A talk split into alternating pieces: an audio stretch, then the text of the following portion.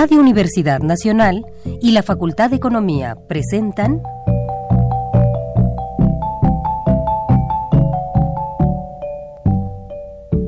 Los bienes terrenales.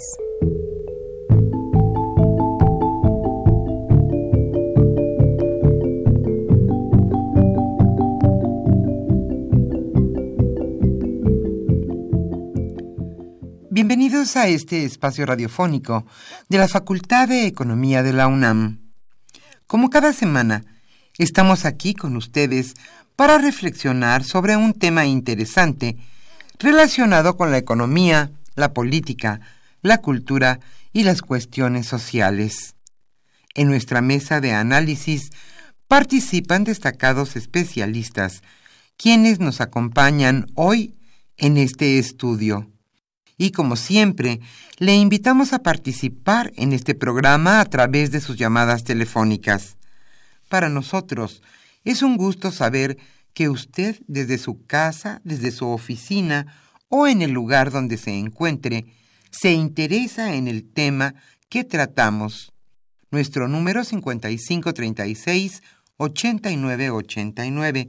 Repito con mucho gusto, 5536 89 89.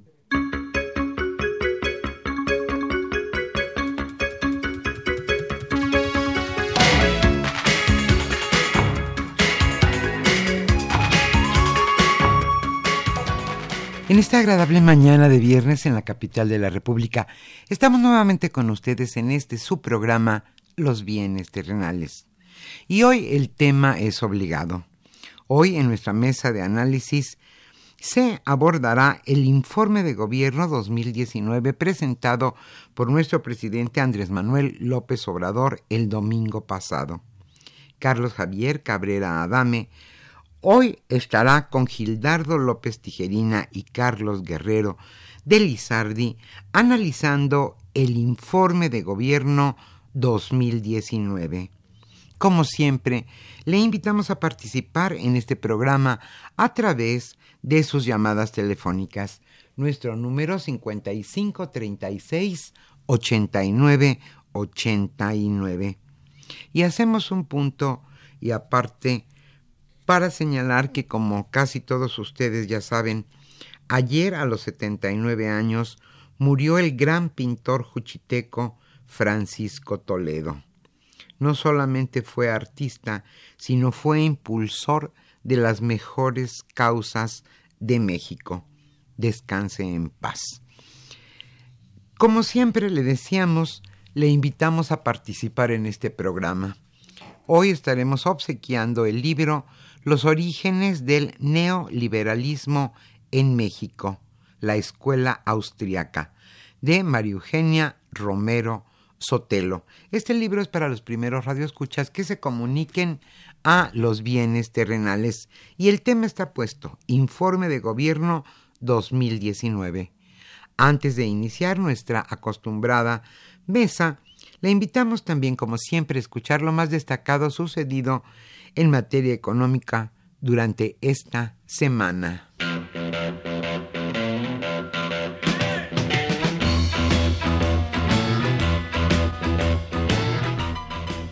La economía durante la semana.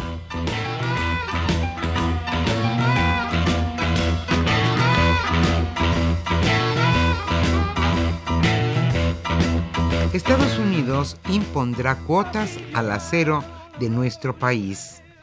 Estados Unidos aplicará de forma preliminar cuotas compensatorias al acero estructural fabricado por algunas empresas instaladas en México de acuerdo a una petición del Instituto Americano de Construcción de Acero de Estados Unidos, se inició una investigación antidumping de las importaciones de acero estructural de México, China y Canadá, y se determinó imponer cuotas compensatorias a algunas empresas de estos países.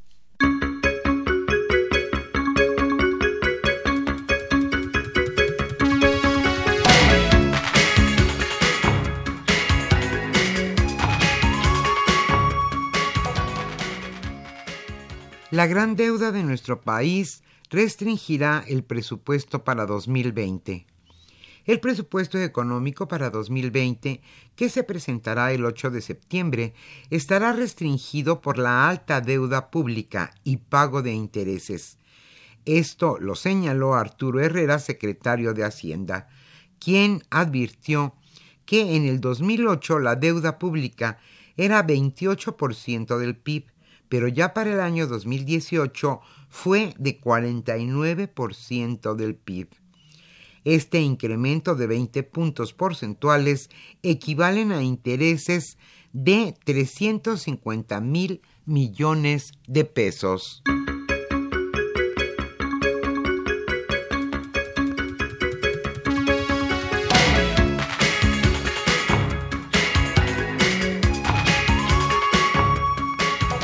Recortará la Fed la tasa de interés. Los funcionarios de la Reserva Federal estadounidense se están preparando para reducir las tasas de interés en su próxima reunión de política monetaria en dos semanas. ¿Y qué pasa en nuestro país? También el consenso, de los especialistas consultados por Citibanamex estima que el siguiente movimiento en la tasa de fondeo del Banco de México, cuando ocurra, será una baja también de 25 puntos base.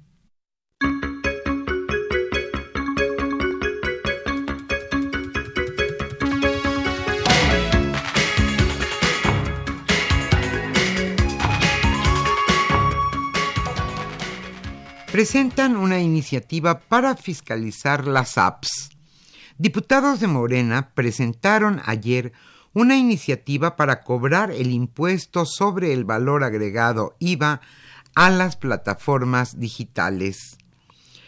Esta, iniciativa pretende que se graben todas las plataformas digitales que operen en, en nuestro país, como Spotify, Amazon, Uber, Airbnb y otras del mismo estilo.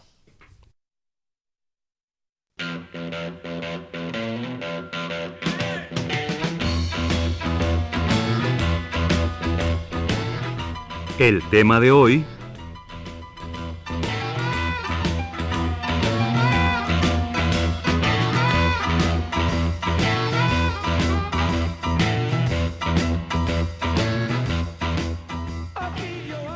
Como señalamos al inicio de este programa, hoy en nuestra mesa se analizará el informe de gobierno 2019. Carlos Javier Cabrera Adame hoy estará con Gildardo López Tijerina y Carlos Guerrero de Lizardi, catedráticos ambos de nuestra facultad, la Facultad de Economía de la UNAM, analizando el informe presentado por nuestro presidente Andrés, Manuel López Obrador el domingo pasado. Como siempre, le invitamos a participar en este programa a través de sus llamadas telefónicas. Hoy estaremos obsequiando el libro de María Eugenia Romero Sotelo titulado Los orígenes del neoliberalismo en México. Y en la parte musical estaremos escuchando a Lucha Reyes.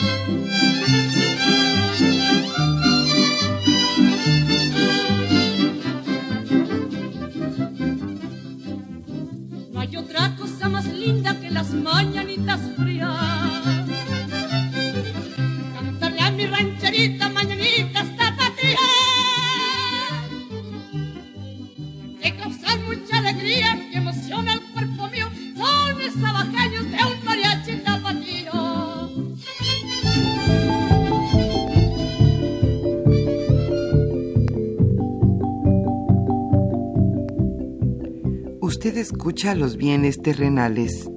Nos interesa conocer su opinión. Le invitamos a comunicarse a este programa al teléfono 5536 89 89. Repetimos con mucho gusto, 5536 89 89.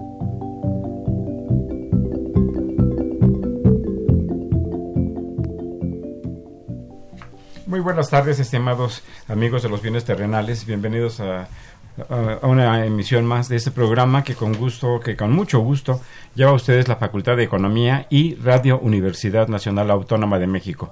Pues recientemente vamos a lo que venimos. El día primero, el domingo, el presidente de la República presentó su informe de gobierno, había una mampara ahí que decía tercero, pues ya, vemos cuál fue el primero, cuál fue el segundo, pero el punto es que presentó el informe de gobierno. Este informe de gobierno pues es un informe, es el primer, eh, eh, corresponde al primer, para quitarnos de problemas, corresponde al primer año de gobierno y, bueno, pues como es natural, todavía hay cuestiones, proyectos, eh, inversiones, eh, se está tomando, se está haciendo cargo de la administración pública eh, y en consecuencia, pues hay, hay contiene o tiene un contenido de proyectos, de intenciones y de algunos logros y de algunas carencias también. Para comentar esos temas, una vez más están aquí con nosotros nuestro, nuestros muy estimados amigos Gildardo López Tejerina y Carlos Guerrero de Lizarde. Muy bienvenidos a nuestro programa, al programa de la Facultad de Economía. Gildardo, ¿nos quisieras hacer favor de iniciar aquí con un panorama general? bueno, sí, en efecto es el, yo sí le diría el primer año de gobierno, ¿no? O más bien los primeros siete meses de gobierno, porque no olvidar que fue el primero de diciembre hasta, hasta esta fecha y las cifras mismas que manejó el presidente pues son al cierre de junio, a junio, entonces pues ahora, ¿cómo, ¿cuál es mi opinión general sobre el, el informe presentado al Congreso? Yo diría que no es sorpresivo y que lo que informó el presidente no es más que la reiteración de lo que ya conocemos que él eh, al, a, lo, a, lo, largo de su campaña eh, para lograr la presidencia de la República y los primeros meses de gobierno estableció, es decir, eh, la, la, implementación de una serie de programas sociales y de productividad, tanto en el campo sobre todo, y proyectos nuevos que realmente no, como digo, no son una novedad. Lo que sí es una novedad, a mi juicio, pues es la, esa aplicación de una, de, una tesis nueva que compara el crecimiento con el desarrollo. Es decir, eh, el, el, señalar y el reiterar que importa el desarrollo, sin duda que es lo más importante, ¿no? Y ese es el objetivo principal de una economía que crece para que haya desarrollo sin duda, primero tiene que haber crecimiento. Y hay que admitir, hay que admitir que durante los, estos primeros eh, siete meses el crecimiento no ha sido el suficiente, el crecimiento económico. Sí ha sido, sí ha sido el ejercicio del presupuesto en los programas sociales que sin duda van a repercutir eh, en lo futuro, cuando se vea ya cuando cuajen o cuando ya maduren estos programas, se van a ver eh, reflejados en la condición económico-social de la población, sin duda. Eh, sin embargo, debo mencionar una serie de aspectos que son, desde el punto de vista económico, de llamar la atención. Me referiré principalmente al ingreso público, es decir, a la suficiencia de ingresos o a la fuente de donde deben eh, abastecerse o cubrirse estos programas sociales y productivos.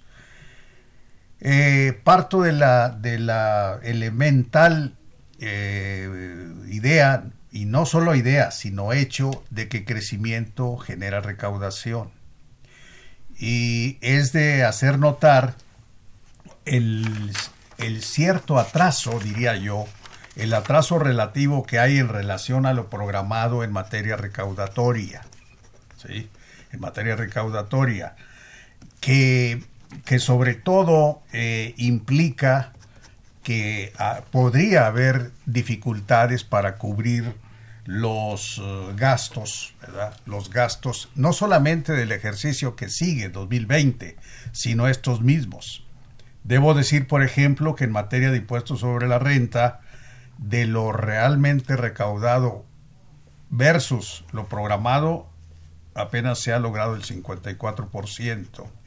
En el IVA también solo se ha obtenido el 51%. No así en otros impuestos como el impuesto sobre, todo el de gasolina, el consumo de gasolina que sí se ha superado lo programado. Pero no es suficiente, Javier, para mantener un, una estrategia que se llama responsabilidad de las finanzas públicas y que se refleja en un objetivo que se ha venido eh, sosteniendo a lo largo de varios años, diría yo desde 2012 hasta la fecha, el famoso superávit primario. Es decir, que es el significado de, este, de esta meta superávit primario, no es más que ingresos menos egresos quitando el costo financiero de la deuda. Pero el, costo de los intereses, sí, la deuda los intereses, que a junio de este año han sido por un monto, a julio, de 400 mil millones de pesos, el costo financiero. ¿sí? Horroroso. Entonces es horroroso y supera con mucho al monto de la inversión y al monto de otros programas sociales. En educación, en salud. Sí, claro. Pero se sigue, se sigue, eh, repito una vez más, manteniendo la estrategia de los llamados gobiernos neoliberales, ¿verdad? De la, de la, del equilibrio presupuestal y de la obtención del superávit primario. ¿Con ¿Qué quiero decir con esto cuando me, me refería a, los ingresos eh, insuficientes, diría yo? Que la única variable para, que, para, para obtener ese superávit primario es el gasto público. ¿verdad? Entonces los recortes presupuestales han sido la eh, variable a manejar para, para sostener y mantener y lograr más bien, y lograr ese superávit primario.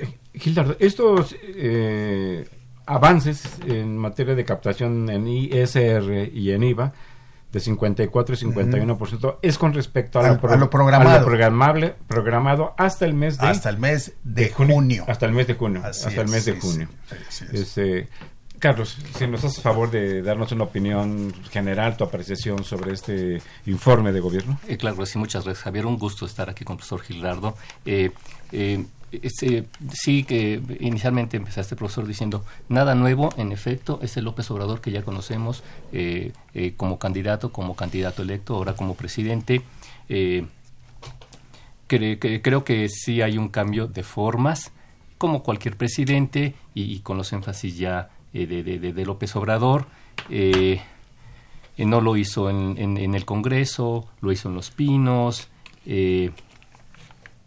Y, tocaste dos puntos valiosísimos. Uno, a ver, es intentar mover a un país en seis años es una tarea que, que, irrealizable, ¿de acuerdo? O sea, un país trae estructura, historia instituciones, ¿verdad? Y entonces eh, eh, López Obrador se está moviendo rapidísimo, ¿verdad? Eh, y tomando decisiones, unos dirán de bote pronto, pero, pero hay, hay, que, hay que moverse rapidísimo si queremos cambiarle un poquito la cara a este país, ¿no?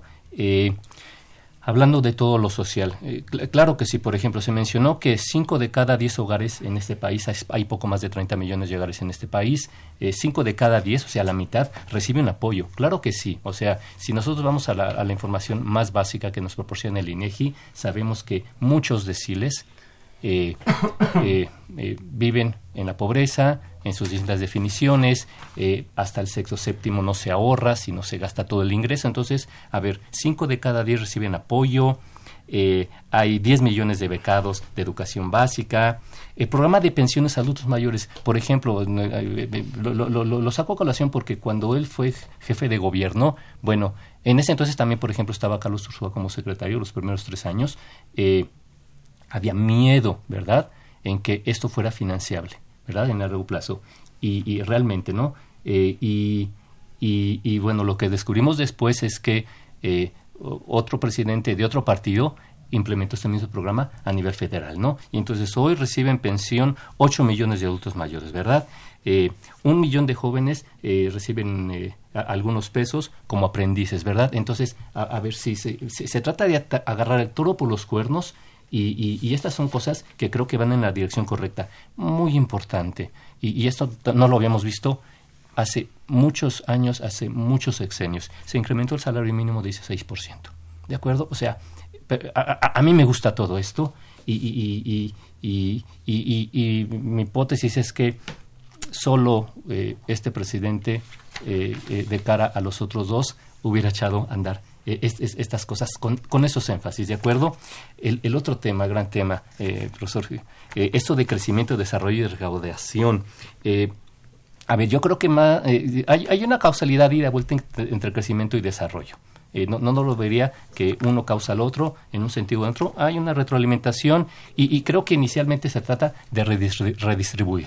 O sea, tenemos eh, los ingresos generados en México lo que decimos los economistas, el, Producto Interno Bruto corriente son 25 billones. Es, es una cifra inimaginable, ¿verdad? Y, se trata de recomponer eh, la asignación. O sea, muy a la David Ricardo, diríamos los economistas, se trata de, de, quitarle a unos y, darle a otros. Y cómo, eh, eh, vía precios, cobrando impuestos, redistribuyendo gasto.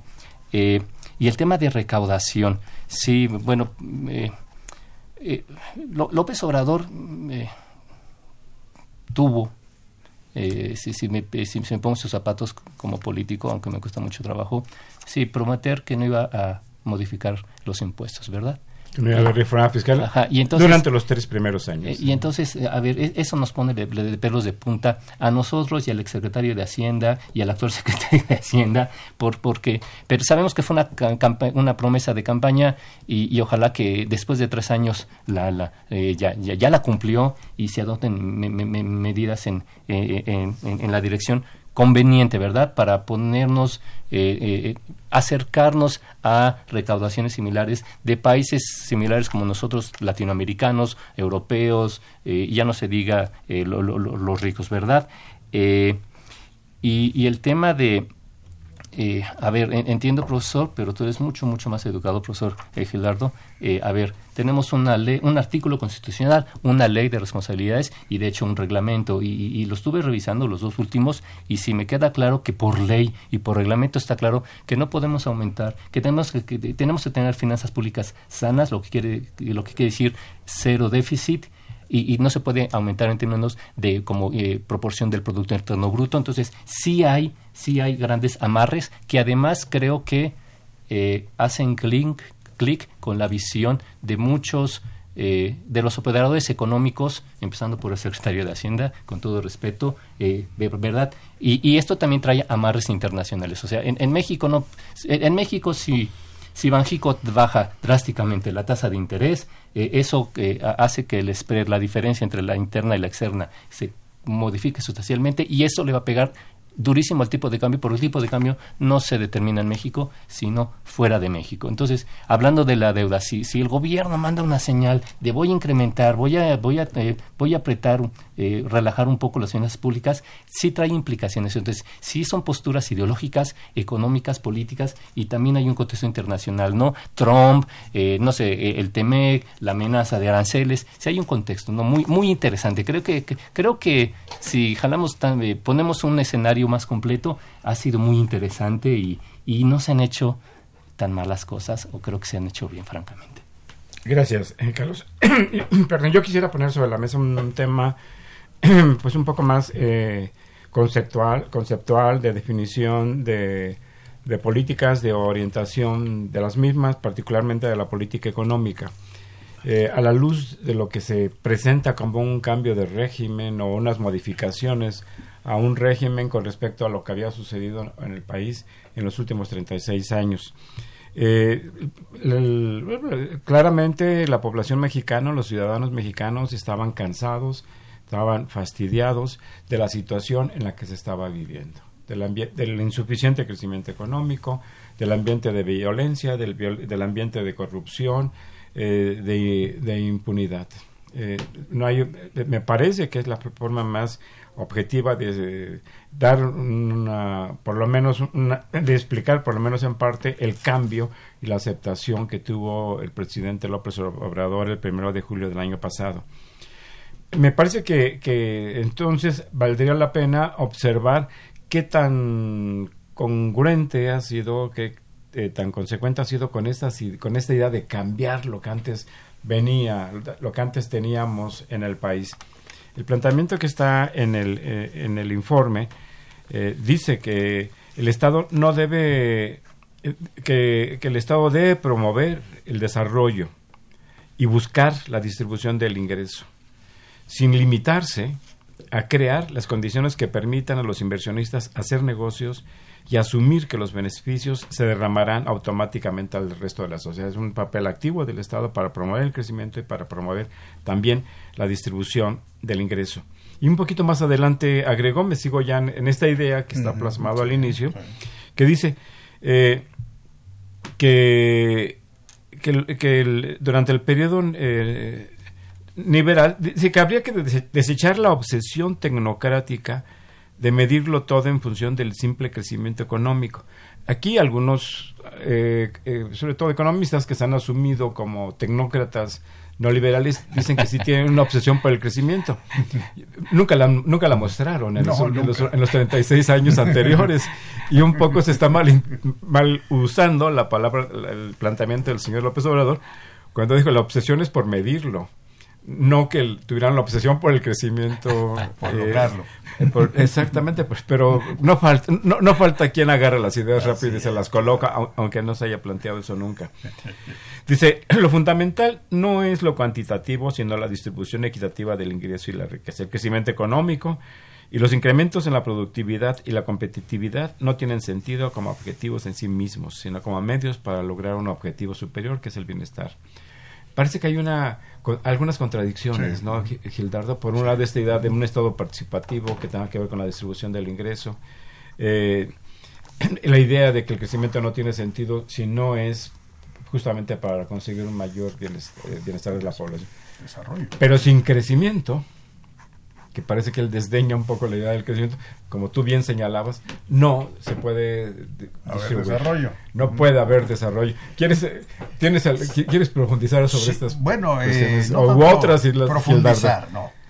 Es, nadie puede estar en contra del propósito de lograr una mejor igualdad en la distribución del ingreso y de la propiedad y de la riqueza. Creo que nadie puede estar en contra.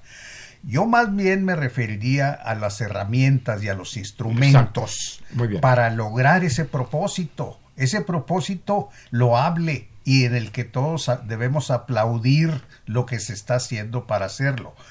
Lo que debemos, en lo que debemos poner nuestra atención es que se mantengan permanentemente estos programas de distribución del ingreso a través de las transferencias monetarias que se están canalizando en este momento. A quién a los adultos mayores a los jóvenes eh, capacitándolos a las personas con discapacidad a los programas a, todos los estudiantes es impresionante y a los jóvenes. creo que son loables y, plausibles estos estos programas eh, sociales que tienden precisamente a mejorar la condición económico social de un gran porcentaje de mexicanos lo que yo debo subrayar es si eh, vamos a mantener estos programas a lo largo de los seis años y los instrumentos para cubrir, este, para eh, pagar, digamos, y cubrir estos programas.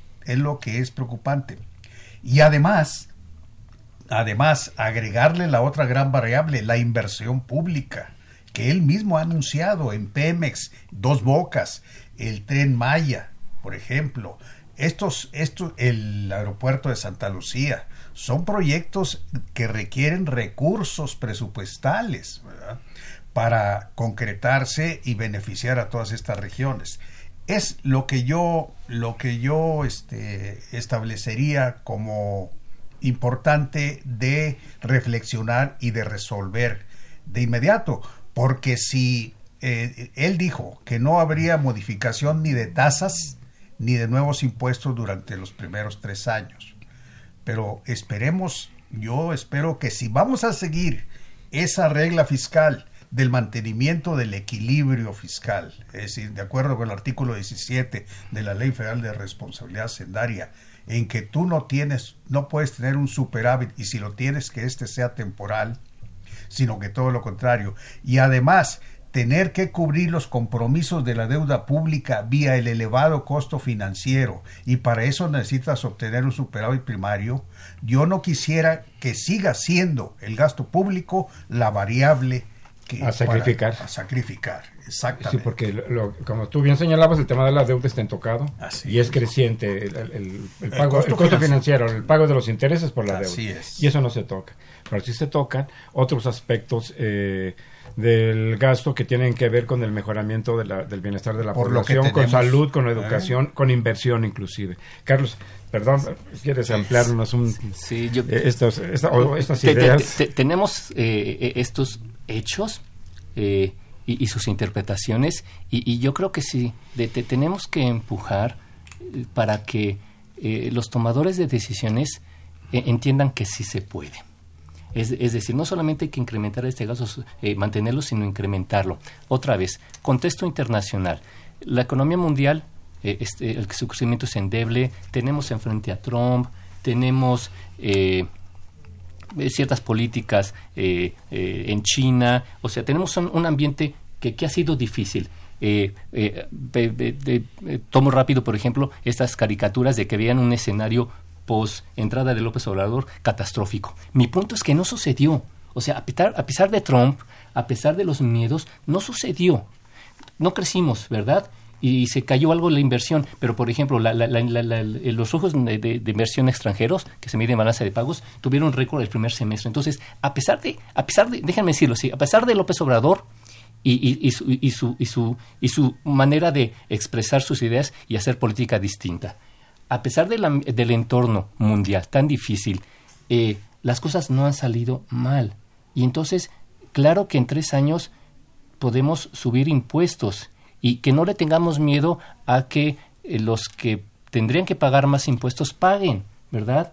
Eh, porque esto no va a ocasionar que el país se caiga, que haya, eh, que lo, los grandes ricos se cambien de país, eh, qué sé yo, escenarios catastrofistas. O sea, es ponernos en, en, en, tasas y en montos de recaudación similares a otros países. No le debemos tener miedo a eso. Si no ocurrió la catástrofe ahorita, no va a ocurrir en tres años tampoco. Eh, cre creo que el país ya mostró fortalezas a pesar de todo el ambiente tan difícil. Eh, eh, a, hablando de la deuda, sí es, si sumamos a lo largo de seis años del sexenio, todo lo que vamos a pagar por servicio de la deuda equivale a un año de todo el presupuesto público. Esto es horroroso, ¿verdad? Si es que no se sigue creciendo como una bola de nieve. ¿eh? Eh, sí. Y las tasas de interés no eh, y, y, o no aumentan, ¿verdad? Entonces, si tenemos, no, no sé si debilidad, porque es una palabra muy fuerte, pero si ahí tenemos un foco amarillo que el gobierno tiene que cuidar. si les parece, hacemos una pausa y regresamos a los bienes terrenales.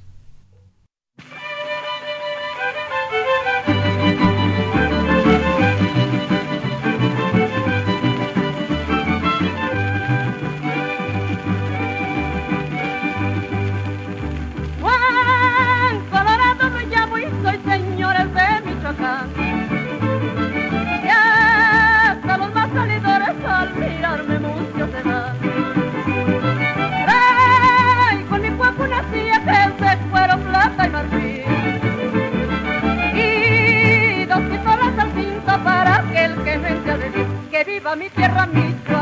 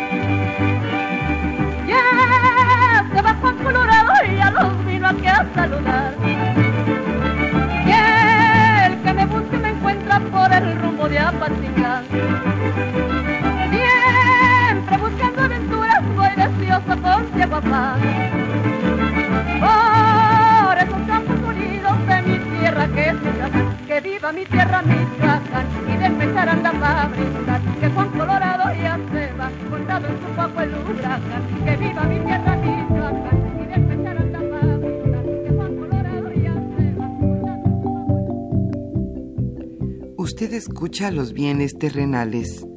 Nos interesa conocer su opinión. Le invitamos a comunicarse a este programa al teléfono 5536 89 89. Repetimos con mucho gusto, 5536 89 89.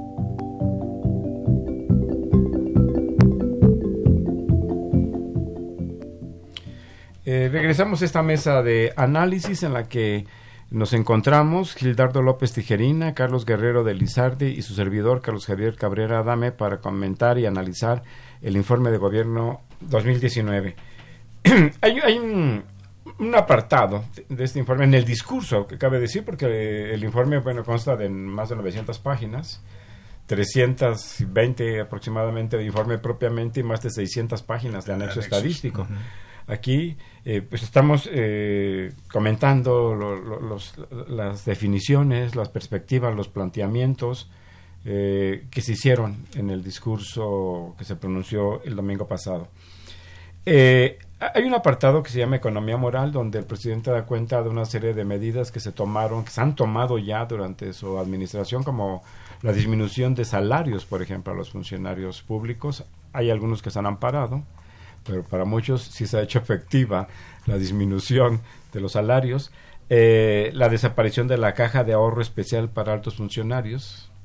que- era- Gastos médicos mayores. gastos médicos mayores, el tema de seguro, los ahorros. seguro de retiro individualizado. Eh, eh, exactamente. Este que, que han marcado una diferencia con respecto a administraciones anteriores. En materia pol- eh, de política productiva, como le llama, como se, como se señala en este discurso, se plantean cuatro aspectos. Uno, fortalecer la economía popular, donde la parte rural tiene unas- un peso muy importante. muy importante. Eh, re- ver, eh, revisar o, o impulsar, mejor dicho, proyectos para el desarrollo regional, que es una cuestión igualmente muy importante, fomentar la participación de la inversión privada y cuatro, intensificar el comercio exterior y la captación de inversión extranjera. ¿Pudiéramos ha- hacer una ronda en torno a, Sí, cómo no. eh, a este gran apartado de nueva política productiva? Sí, cómo no. Mira, eh, Javier, eh, hay una serie de programas que no solo se refieren al área rural, a la actividad agropecuaria.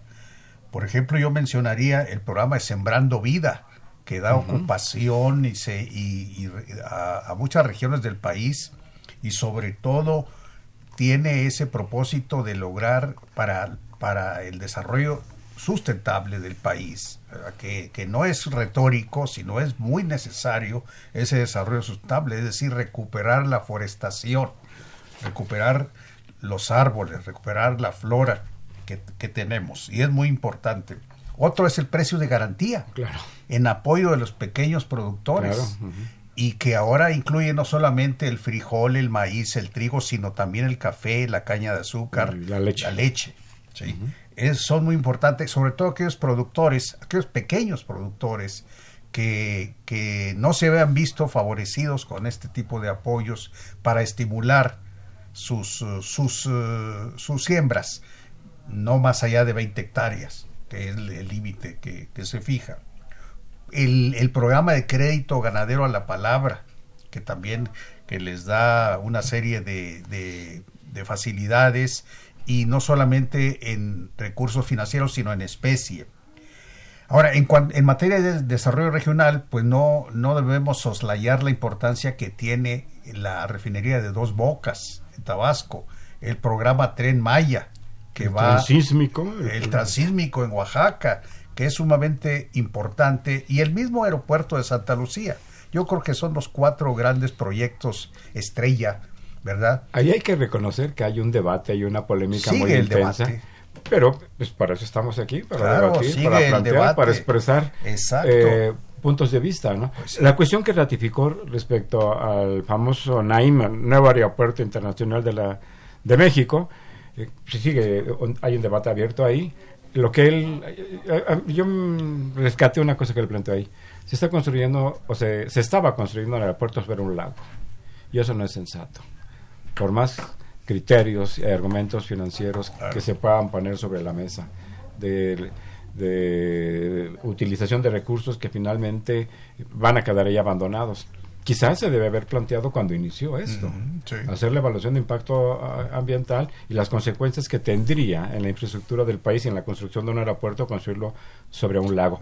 Perdón, Carlos, adelante. No, de- muchas gracias. Sí, No. ya, no, Sí, nos- me- ya me- se nos está yendo el tiempo muy rápido. Bueno, en los otros dos elementos que, que es este facilitar o darle facilidades a la inversión privada, nacional y extranjera, pues sí, sí se, yo creo que las medidas que se están manteniendo, sobre todo esta, esta estrategia de llevar finanzas públicas equilibradas, sanas, de tal manera que no generen una calificación negativa de parte de las calificadoras, es muy importante, po- porque si así fuera, tendríamos nosotros que, que batallar. Y lo, y lo final, las exportaciones que señalaste, ¿no? Pues sí, sí es muy importante y ahorita tenemos una, tenemos una balanza comercial eh, favorable, sobre todo la agropecuaria es muy positiva.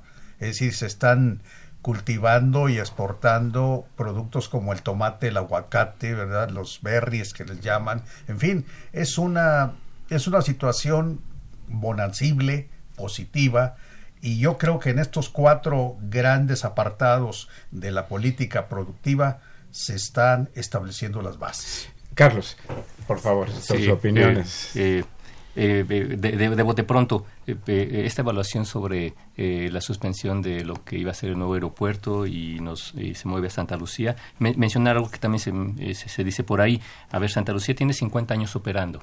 ¿Verdad? O sea, que hay una discusión de los ambientalistas, por ejemplo. Ahorita creo que hay 60 litigios, cincu- 50 litigios. Amparos. Eh, Amparos. hay, hay cuatro eh, que tienen que ver con la parte eh, de, de, de, de, la Semarnat.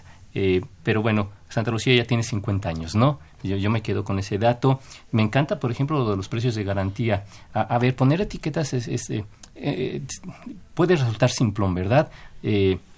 El paquete económico eh, eh, que se va a presentar, lo que se ha hecho, eh, hace muchas cosas que ya se hicieron, ¿verdad? O sea, se quiere seguir abriendo la economía, se quiere seguir invitando al capital, es economía de mercado, ¿verdad? Pero, pero esta economía de mercado eh, también tiene márgenes, ¿verdad? Por ejemplo, los precios de garantía. Claro que a, muchos economistas en otros sexenios y a muchos economistas realmente, esto les pone los pelos de punta. O sea, porque ¿qué es neoliberal? Es difícil las etiquetas, pero, pero un neoliberal odia que el poder público se meta con los precios, ya sea del trabajo, ya sea los impuestos. No, no, no. El neoliberal dice, eh, viva lo privado, reduzcamos a lo mínimo lo público, ¿verdad? Y entonces, si, si, si, si, aceptamos esta limitada etiqueta, a ver, qué bien por los precios de garantía. Eran importantísimos y, eh, profesores, ustedes se, acuerdan mejor que yo, hace cuántos años desaparecieron, porque además se veían como, como corrupción. todos nos acordamos. Muchos. entro por ahí. una línea de, del informe de López Obrador. Dijo, mi gobierno va contra la corrupción. ¿De qué va mi gobierno? Dijo, contra la corrupción y la impunidad. Esos son los dos mensajes, ¿verdad? Y entonces economía moral, Santa Lucía, eh, desigualdad, todo esto de política productiva, eh, nos puede gustar o no eh, lo, que se está haciendo en el sureste, los, que lo que se quiere en el, en el, sureste, está el tema de que a ver de dónde sacan tanto dinero, ¿verdad? Y habrá capital privado, asociaciones público-privadas, pero sí, otra vez está el tema fiscal. hay que desarrollar regionalmente y sobre todo el sureste. ¿verdad? O sea, hay que intentarlo. ¿Verdad? Eh, eh, Ese es un motor de, de, impulso al crecimiento del país en general. Esa es una zona de, rezagos en términos de infraestructura, en términos económicos, pero también en términos de rezago de las oportunidades de, las personas eh, de pueblos originarios que habitan en, esa región. Eh, Entonces hay eh, un compromiso histórico para mirar ahí. E, esas son las peores caras de la desigualdad. Desigualdad es que una persona sea atropellada, es decir, se cruce la calle y vea pasar una super camioneta eh, que cuesta lo que un departamento, ¿de acuerdo? la desigualdad es visible, pero esta desigualdad, a ver, los municipios más ricos del país son Polanco en México, el de San, Garza, ajá, y, y, y donde está Cancún.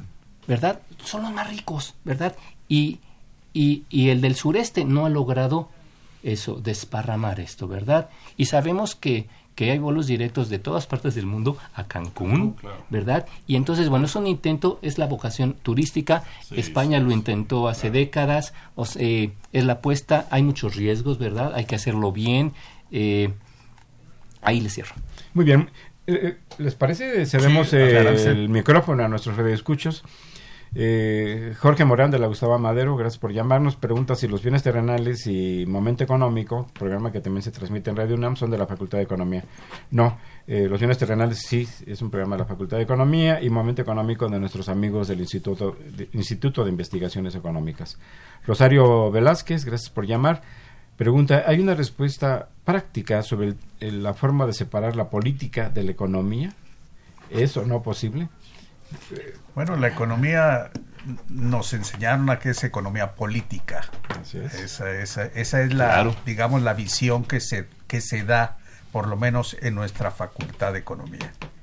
Eh, yo, eh, y sí, o sea, los, eh, en el siglo XIX los europeos economistas tuvieron la pésima idea de quitarle a la economía política la palabra política, porque la economía tiene que ver con el poder Creo que la, creo que la referencia de López Obrador tiene que ver con la contaminación y la corrupción. Y entonces, por ejemplo, ahorita nos platicaba eh, eh, Gildardo que hay una iniciativa, ¿verdad? Y muy importante porque en México hay una evasión y elusión fiscal ah, eh, de varios puntos del PIB. Sí, y entonces ahorita hay una iniciativa para hacer penal las empresas fantasmas que facturan para evadir y eludir impuestos. Estamos hablando de varios puntos del PIB. A eso se refiere con separar y es la medida práctica intereses económicos e intereses políticos, que no haya corrupción. Y colusión de asociación de intereses. Daniel Gómez Lezama de Álvaro Obregón, gracias por llamarnos. Hace una pregunta muy complicada. Dice, ¿cómo uno puede saber si el presidente está diciendo la verdad en su informe? Y si el INAI es confiable. Eh, eh, a ver, eh, desde yo, yo, recuerdo como estudiante desde Carlos Salinas de Gortari fue, fue excelente, en ese momento todo era impreso, que empezaron a, poner anexos estadísticos. Y el informe de Salinas es uno en los seis y sus anexos estadísticos, que son dos tomos, fueron cuando empezó los presidentes de presidencia a, desparramar mucha información. Siempre va a discusión sobre la calidad de las mediciones, eh, pero la verdad, como dices, profesor, es otra cosa. Mire, don Daniel Gómez, este, la información en la que la información oficial que en general se presenta, eh, yo creo que es confiable. El la cuestión, el quid del asunto, lo importante del asunto es conocer la metodología para saber qué es lo que nos están diciendo con esa información, cómo se calcula, cómo se expresa, cómo, se, mide, cómo se evalúa. nos dan el dato de Pobreza. eh, por ejemplo, el, el dato de inflación, nos dan el dato de inflación promedio de 3.28. ¿Y eso qué significa? por ciento. Pero, eh, pero eso es un dato promedio. ¿Cómo se comportan el resto de los precios? Eh, hay que ir un poquito más allá, don Daniel. Eh, José- doña Josefina Cruz, muchos saludos. Gracias por comunicarse nueva- nuevamente con nosotros. Habla de Whisky Lucan. Eh, comenta que el presidente omitió hacer observaciones acerca de los asesinatos a las mujeres por ser un tema crucial. Y esto es un tema crucial en la actualidad, Sí. en efecto. Eh, así es, doña, doña Josefina. gran ausencia, sí. gran ausencia, sí. Agustín Narváez González de Coajimalpa, un saludo. Dice cifras económicas que vienen en el informe. No, no ha tenido mucho. Perdón, perdón. Cifras económicas que. eh, es que me pasan, a- debo decir lo que me pasan en Claro. manuscritos, las- los comentarios que ustedes nos hacen favor, y a veces eh, este, me complico un poco yo aquí al tratar de interpretar. Eh, dice, la ciudadanía quiere saber cuál es el diagnóstico de la economía nacional, don Agustín Narváez. Ya lo hemos dicho, Sí. y, el, y en el informe está... eh, Está, Gildardo, adelante, sí. es un comentario, por favor. Sí, sí está el diagnóstico eh, de cómo se, eh, se recibió el país, la economía.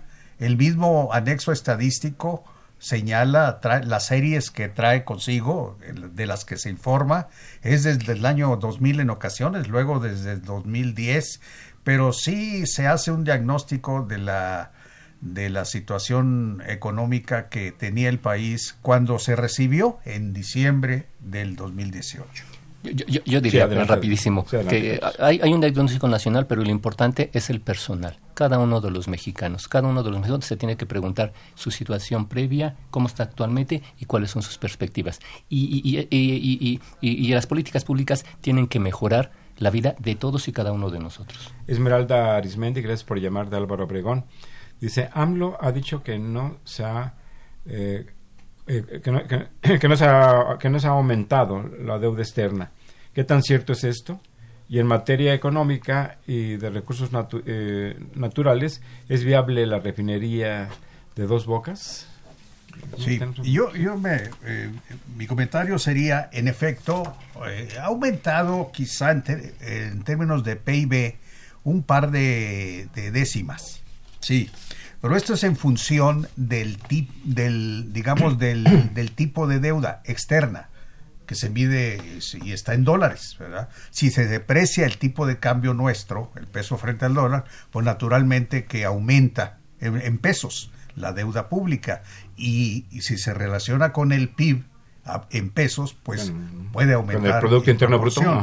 Ahora, lo preocupante en esta materia, a la, a la radio escucha, a la radio oyente, es el costo financiero que implica. En efecto, no ha habido mayor endeudamiento, por lo menos en lo que en estos primeros siete meses. Eh, Rodrigo Medellín, gracias por llamar de Naucalpan. Dice, los mexicanos confiamos en López Obrador, saldremos adelante con un presidente honesto. Me transmitimos su opinión, don Rodrigo. María Luisa Orozco Llamas, de Tlalpan, eh, plantea cuál es, desde el punto de vista de, de los invitados a esta mesa, el principal problema de México. Bueno, de opción a 10, diga usted, eh, deuda, crecimiento, violencia, corrupción, o- o- y la última opción, o todas juntas. Desigualdad, desigualdad. No podemos tener proyecto nacional con esas desigualdades. No, no, no. No estaba esa opción, Carlos. Lástima. hay, un hay graves, graves problemas en esta patria, en la economía, en el ámbito social, en el ámbito político, eh, que es necesario ir revisando, ir, atendi- ir atendiendo Eh, cada claro. uno de ellos. En general, pues no actúan de manera aislada, no están Ujú. interrelacionados y en conjunto, pues crean claro. obstáculos para tener eh, una mejor Un mejor economía, país. es un mejor país, exactamente. Manuel Munguía, un saludo, nos habla de, Iztapal- de Iztapalapa. Eh, felicita a los eh, participantes de esta, en esta mesa. Gracias.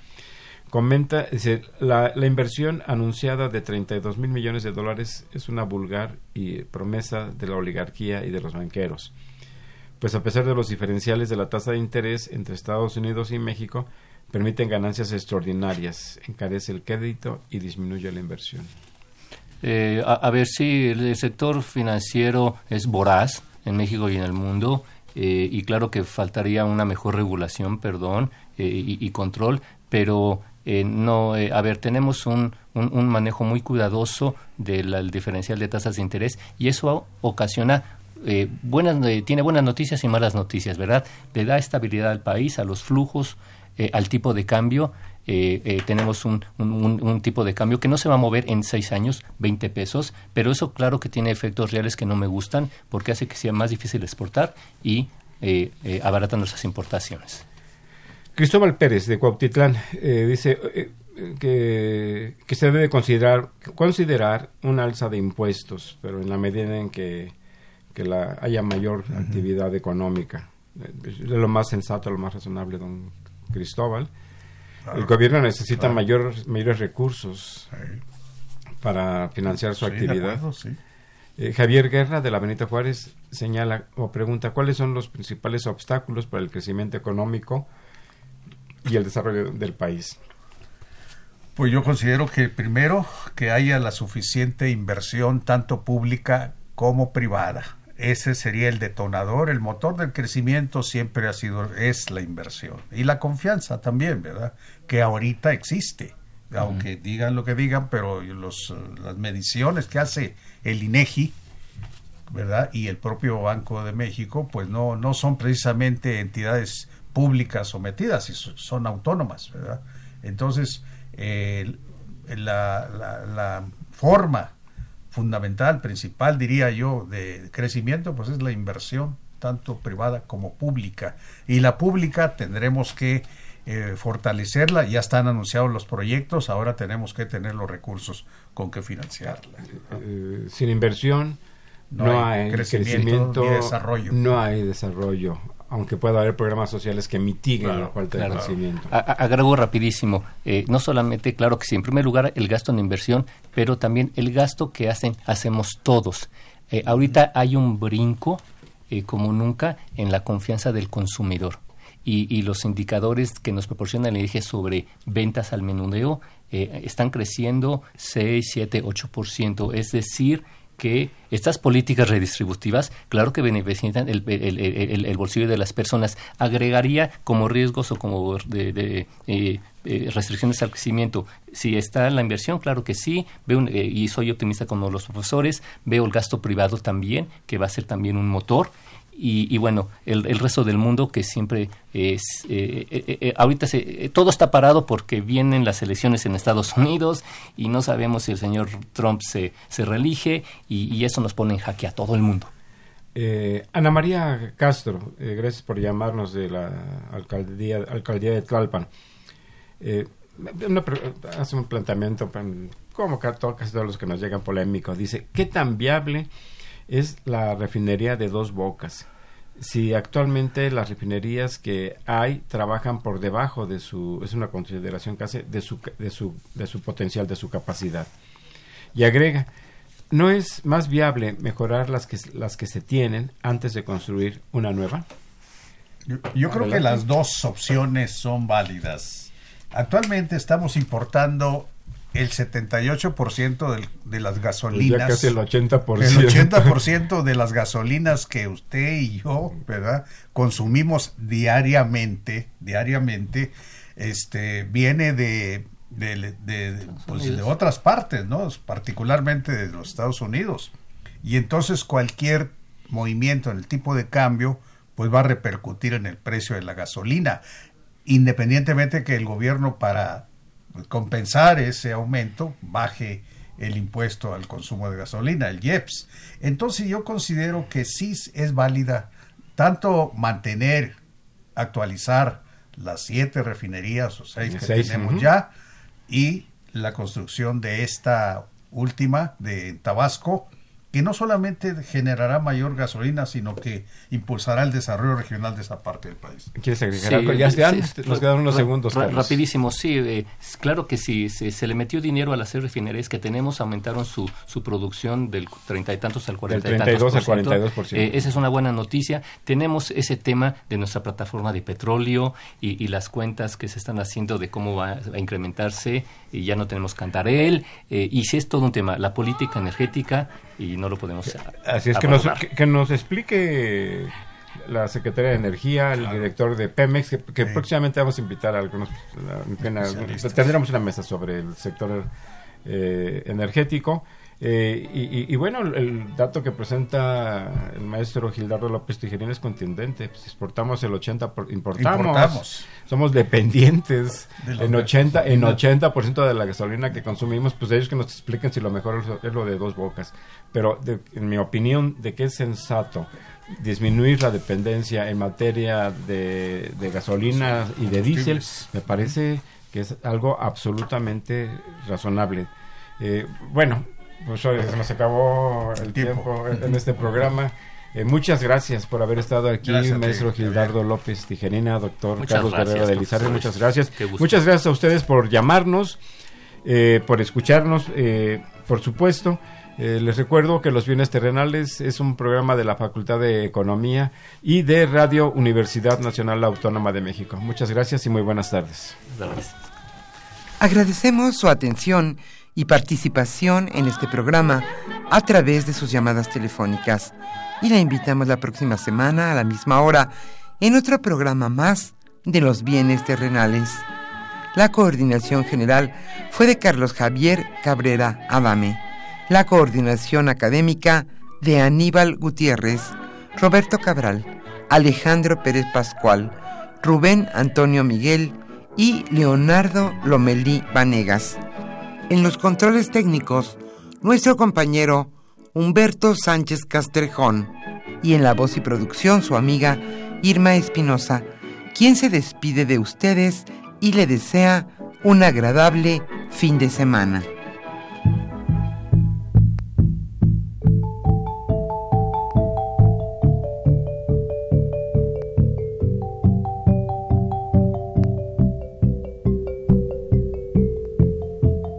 Radio Universidad Nacional y la Facultad de Economía presentaron